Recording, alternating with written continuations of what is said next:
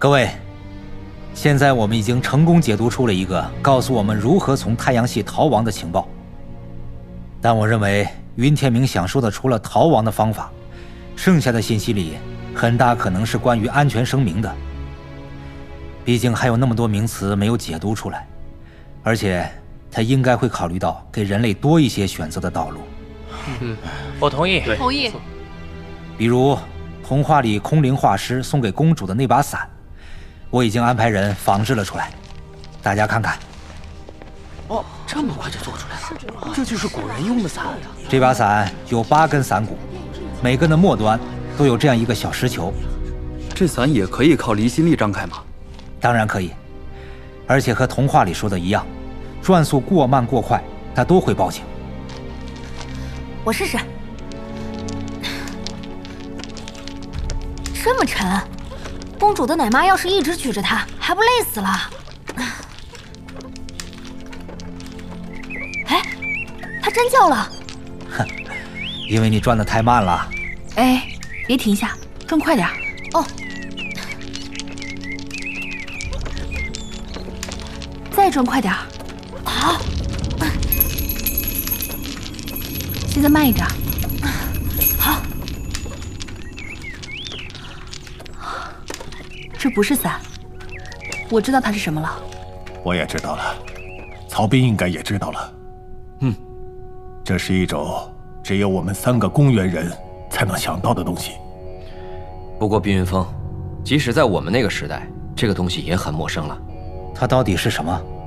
蒸汽机离心调速器。对，那是什么？一种控制电路吗？不，发明那东西的时候还没有电。那是十八世纪出现的东西，一种用于调节蒸汽机转速的装置。它主要是由两根或者是四根头部带金属球的旋杆和一根带套筒的转轴组成。哎，就像这把伞，只是伞骨的数量要少一些。这个装置的转轴由蒸汽机带动旋转，当蒸汽机转速过快时，铁球由于离心力抬起旋杆，带动套筒上升，把一个与套筒相连的蒸汽门关小。这样可以降低蒸汽机的转速。蒸汽机转速过低的时候，离心力减小，使悬臂内核就像伞盒上一样，推动套筒下滑，于是蒸汽门会开大，增加转速。这是最早的工业自动控制系统。嗯，云天明是你们时代的人，伞的第一层隐喻确实很可能是指这个蒸汽机离心调速器。不过，按照双层隐喻的原则。这个调速器又在隐喻什么东西呢？蒸汽机离心调速器利用的是负反馈自动控制原理。云天明是不是在暗示这个原理可以被我们利用？不是，这个原理很基础啊，这还能怎么利用啊？还有一种可能，恒定的速度。什么意思？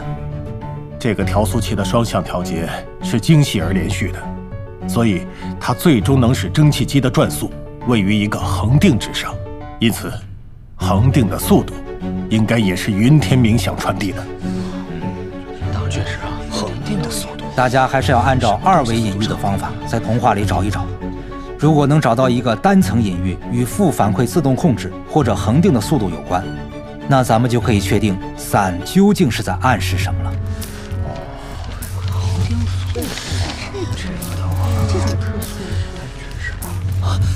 是深水王子，深水王子的身高在观察者眼中不随距离变化，可以理解为它是一个在任何参照系下都恒定的物理量。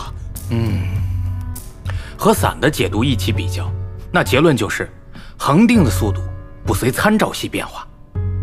那什么东西有恒定的速度还不随参照系变化呢？是光速，没错没错，就是光速。对，这个比喻太精妙了。对，怪不得，所以。赫尔辛跟莫斯肯相造是这个意思，什么意思？你们看，故事里提到，赫尔辛跟莫斯肯相造就是用那种泡泡做成的。收集那些肥皂泡十分困难，那些泡泡在大风中飘得极快，骑最快的马才能追上风中的泡泡。磨泡术的泡泡都没有重量，所以真正纯的赫尔辛跟莫斯肯相造也完全没有重量，是世界上最轻的东西。你们想啊，速度最快，没有质量，这说的不就是光吗？嗯，有道理。那捕捉泡泡会不会就是采集光能的意思呢？或者是降低光速？采集光能不太可能吧？这个方法太常见了，对逃亡和安全声明都没有什么帮助。嗯，那降低光速呢？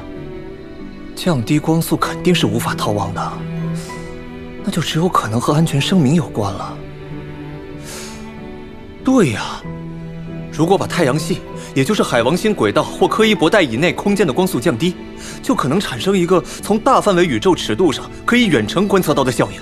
但这对宇宙观察者有什么安全意义吗？比如，把太阳系内的光速降低十分之一，能使我们看上去更安全些吗？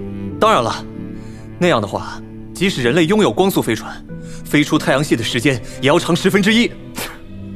这有意义吗？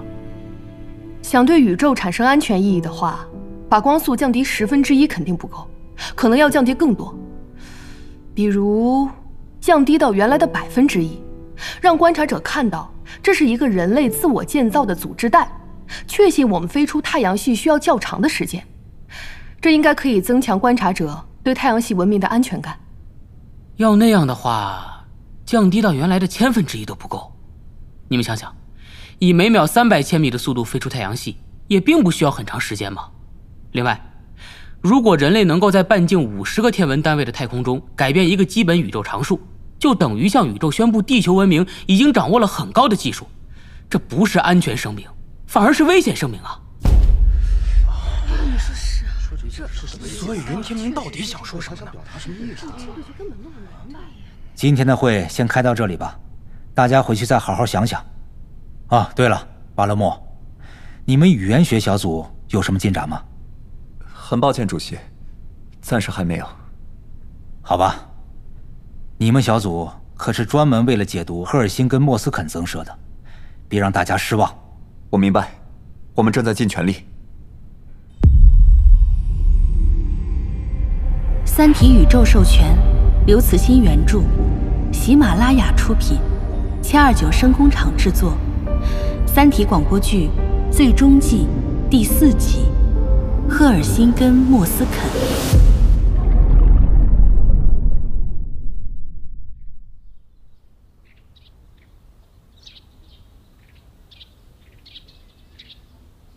嗯。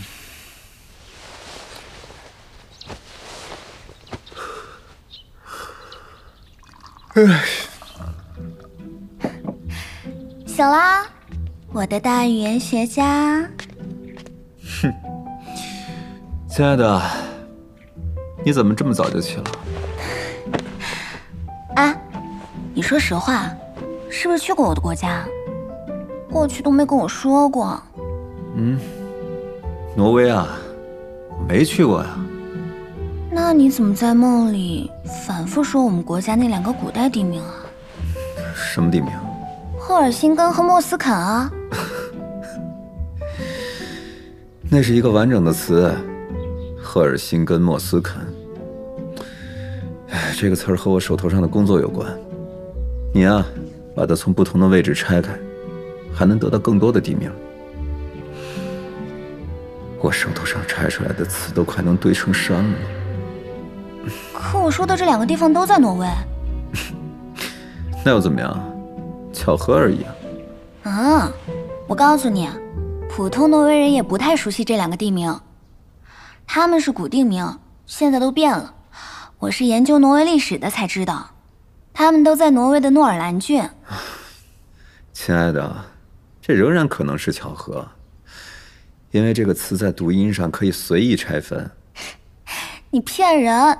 你肯定知道，赫尔辛根是一座山的名字，而莫斯肯是一座小岛，它是罗弗敦群岛中的一座小岛。哎，我是真的不知道。我说的可能是巧合，是因为语言学中有一个现象：对于一个没有具体拼写方式、只有读音的长词，在不理解它含义的情况下。有一部分人喜欢下意识的拆分它，而且按照自己的喜好拆分。你就是这样的人。唉，最近我周围这样的人可太多了，真是要了命。那好吧，哎，我再告诉你件事：赫尔辛根山靠着海，在山顶能看到莫斯肯岛。莫斯肯岛是距赫尔辛根山最近的一座海岛。你说什么？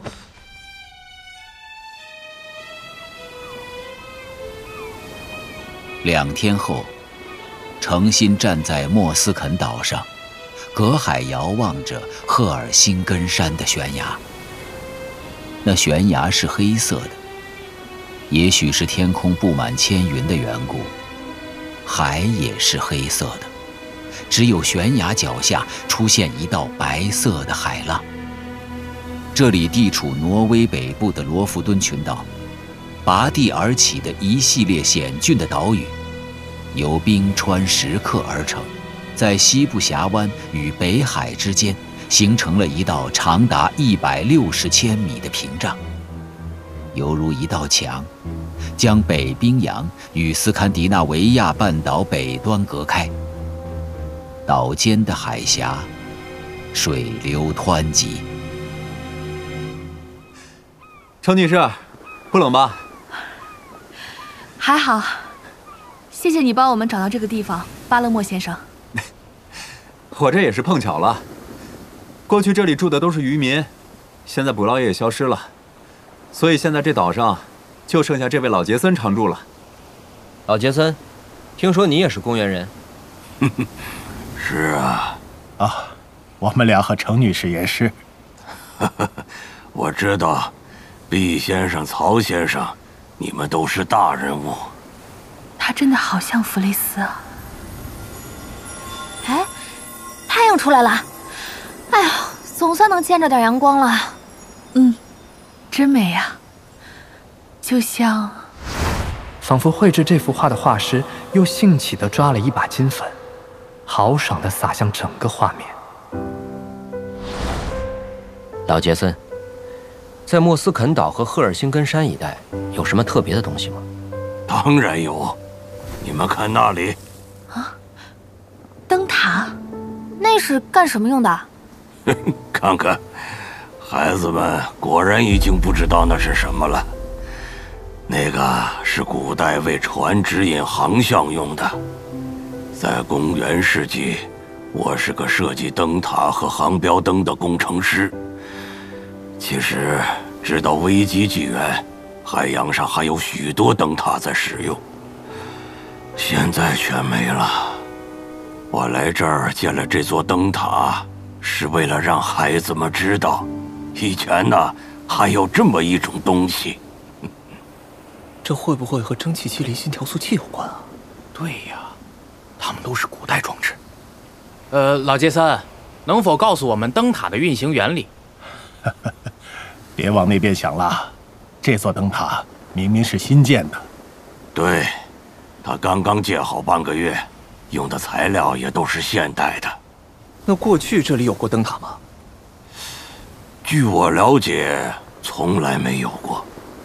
那这一带还有什么特别的东西吗？哼，能有什么呀？这荒凉的鬼地方，我可不喜欢。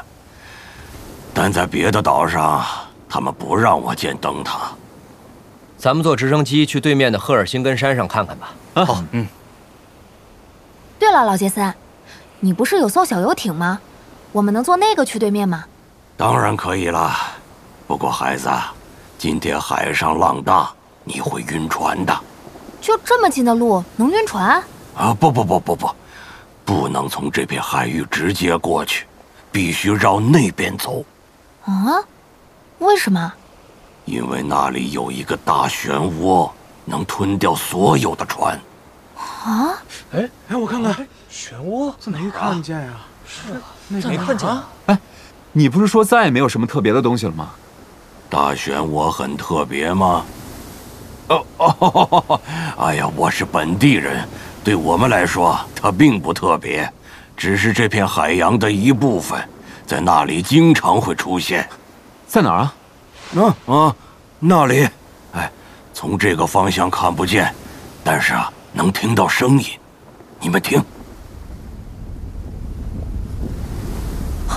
好像听到了。我还是觉得坐船去看看那个漩涡比较好。我同意，我也想坐船去看看。哎呀，不过我的船最多只能坐五六个人。那这样，诚心 AA、云峰、巴勒莫还有我坐船，其他人坐直升机。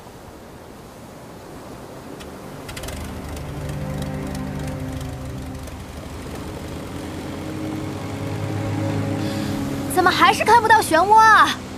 哦，我想起来了，你是不是想说艾伦坡？什么坡？他是个十九世纪的小说家。嗯，不错，艾伦坡是写过一篇《莫斯肯大漩涡》的小说，我年轻时看过。不过他的描写多少有些夸张，说什么漩涡的水墙倾斜四十五度，哪有那么陡峭？声音都这么大了，怎么还是没有看到漩涡呀？漩涡比海面低。哎哎，你们看到那条白色的浪带了吗？越过它才能看到大漩涡。那就越过它。毕先生，那是生死线，船一旦过去是回不来的。船在大漩涡中转多长时间才能被吸进去？呃，四十分钟到一个小时吧。哎，那就没事，直升机会救我们上去。哎，那可我的船，我们会赔你一艘，比香皂便宜。啊？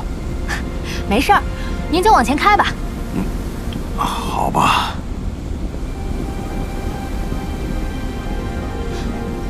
你们发现没有，船好像稳了不少。咱们在和这条浪带向同一个方向滑行。船被漩涡抓住了。天哪！我也是第一次这么近看到，像登上了山顶俯视一般，莫斯肯大漩涡展现在他们面前。这个巨大的漏斗状的凹陷，直径约有一千米，倾斜的水墙确实没有艾伦坡说的四十五度倾角，但肯定有三十度。水墙的表面致密而平滑，仿佛固体一般。船刚刚进入大漩涡的势力范围，速度还不太快。漩涡的转速是向下逐渐增加的，在底部那个小小的孔洞处，转速达到最高。摄人心魄的轰鸣声，就是从那里传出来的。那轰鸣显示了一种碾碎一切。吮吸一切的力量和疯狂。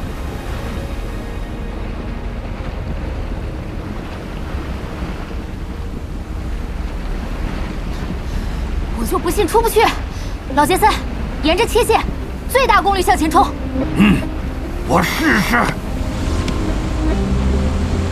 好，就这样，快冲过去了。哎，不行。我控制不了它的转向，它老是向下滑。再试试。对，加速！快点，把住！小心，扶好。哎，别再试了，越是咱们掉进去的速度就越快。看到了吧，那条线就是地狱之门，船越过它，就别想回去。船滑落到了更深处，泡沫线已经看不到了，海面也完全看不到了。他们后面是一道海水的山脊，只有从大漩涡对面远处的边缘上，还能看到缓缓移动的山峰顶部。所有人都升起了一种被不可抗拒的力量所捕获的恐惧。只有在上空盘旋的直升机。能带来一些安慰。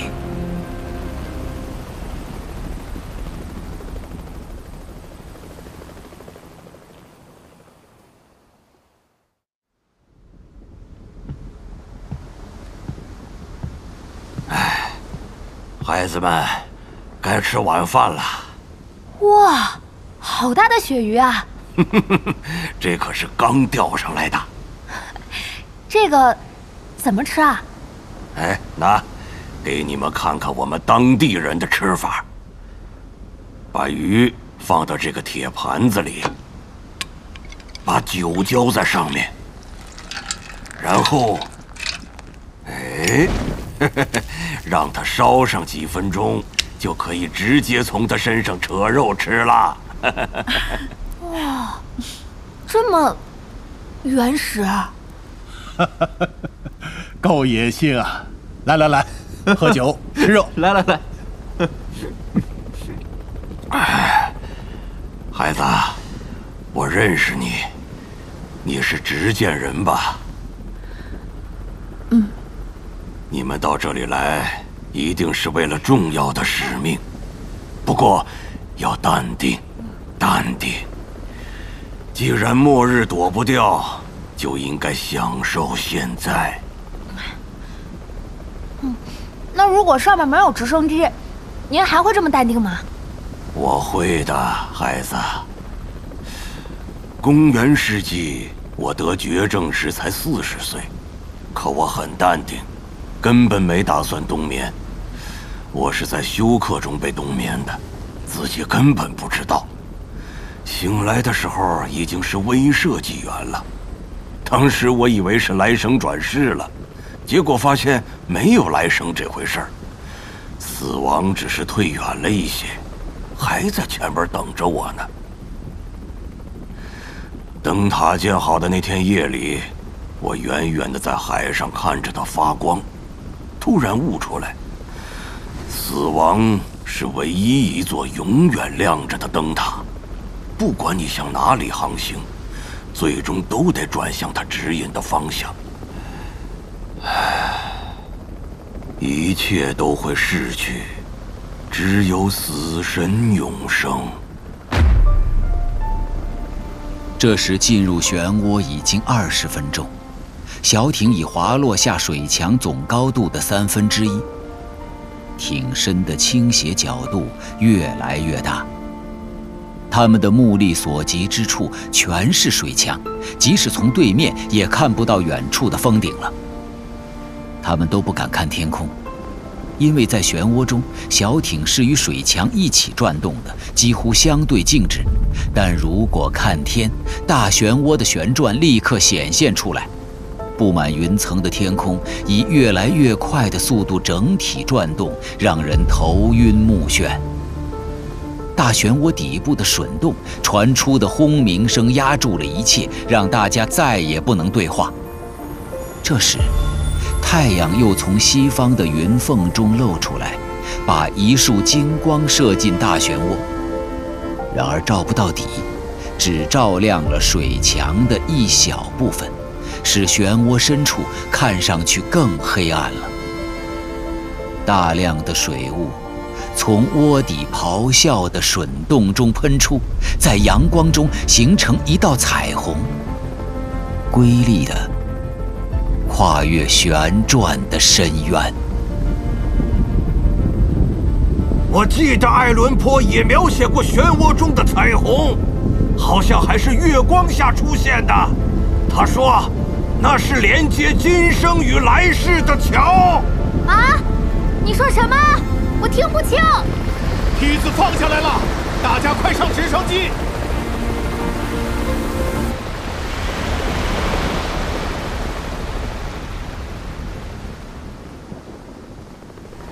哎呀，我有点头晕。哎，哼，你盯着漩涡太久了。谁能给驾驶系统发个指令，让直升机与漩涡的转速一致？我来。好受点吗？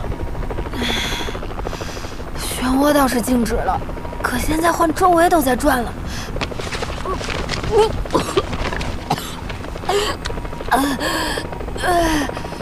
得，那么好的鳕鱼浪费了。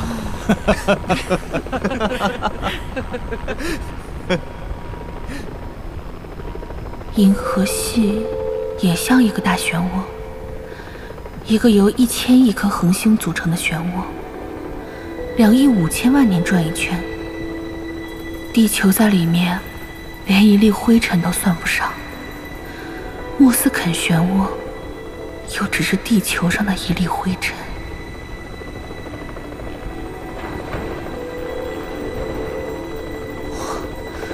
船被吞了。老杰森，非常感谢您的帮助。我们现在送您回莫斯肯岛，陪您的船，我们一定尽快给您送过来。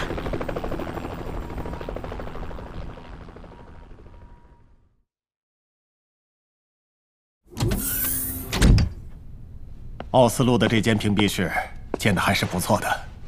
来，大家说说自己的想法吧。呃，现在可以肯定的是，云天明一定是受爱伦坡作品的启发，才会创造出赫尔辛根莫斯肯这么一个词。他就是想把我们引到作品中描述的大漩涡那里。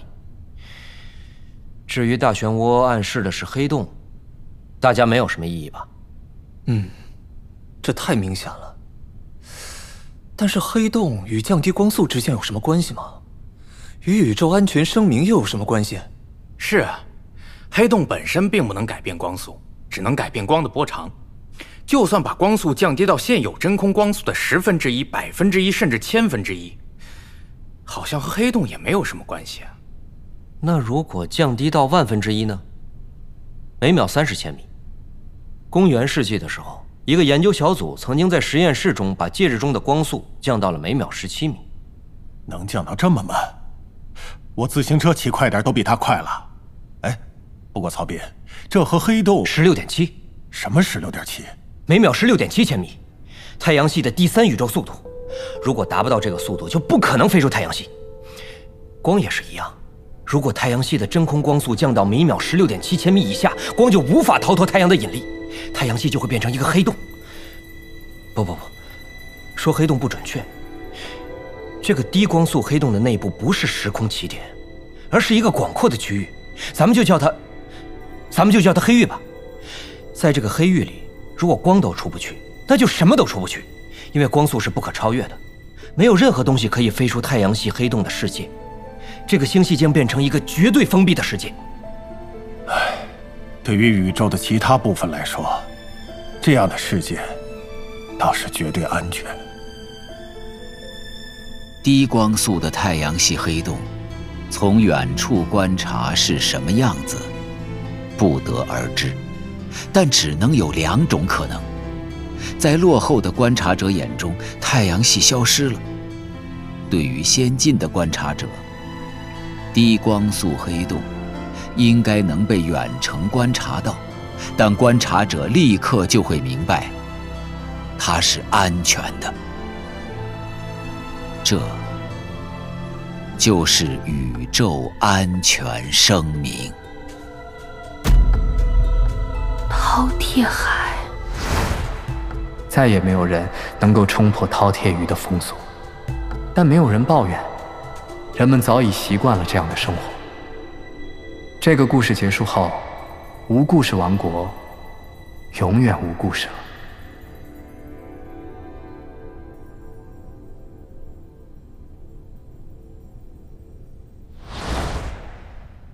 如果我们按照这种方法去发布安全声明，那恐怕是技术难度最高的自保方式了。它需要在半径大约七十五亿千米的空间里改变宇宙基本常数，不知道能不能做到。不过，这个方法一旦成功，安全系数肯定是最高的。你们想啊，黑域本身就是个防御屏障，如果我们遇到光力攻击，进入低光速区后，它的速度会立刻大大超越光速。可按照相对论原理，它只能以低光速行进，剩余的巨大动能会转化为巨大的质量，可速度又会瞬间降低。那么，仍在原光速区的后面的部分将以原光速高速撞击到前部。这肯定会彻底摧毁光力的。嗯，如果安全声明奏效，或者真的能摧毁光力的话，我们的地球也就保住了，掩体计划也就没必要了，我们还能像过去一样生活。这确实是个好办法。说起来，云天明的故事里完全没有提到和掩体计划相关的内容，或许说明他根本不看好这个方法。但你们有没有想过，创造一个黑域？我们会付出怎样的代价？太阳系就这么与宇宙完全隔绝了。我不知道那样的世界是什么样子，但我知道那个世界中的电子计算机和量子计算机肯定只能以极低的速度运行，人类很可能会退回到低技术社会，这比质子锁死我们的技术还可怕。我们就再也飞不出去了，我们就真的成了无故事王国，永远无故事了。至此。云天明情报的大部分拼图已经完成，只剩一块儿针眼画师的画。解读不出他的双层隐喻，也找不到含义坐标。这个隐喻最终无法解读，如维纳斯的断臂一般。针眼的画成了一个永远的谜。这个情节构成了三个故事的基础。从他所显现出来的典雅的冷酷、精致的残忍和唯美的死亡来看，他可能暗示着一个生死攸关的巨大秘密。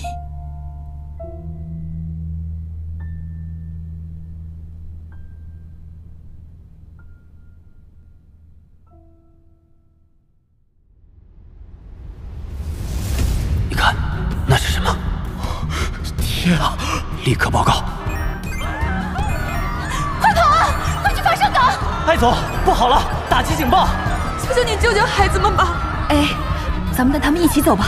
我出三道题，谁先答对，我们就带谁走。我走不了，谁也别想走！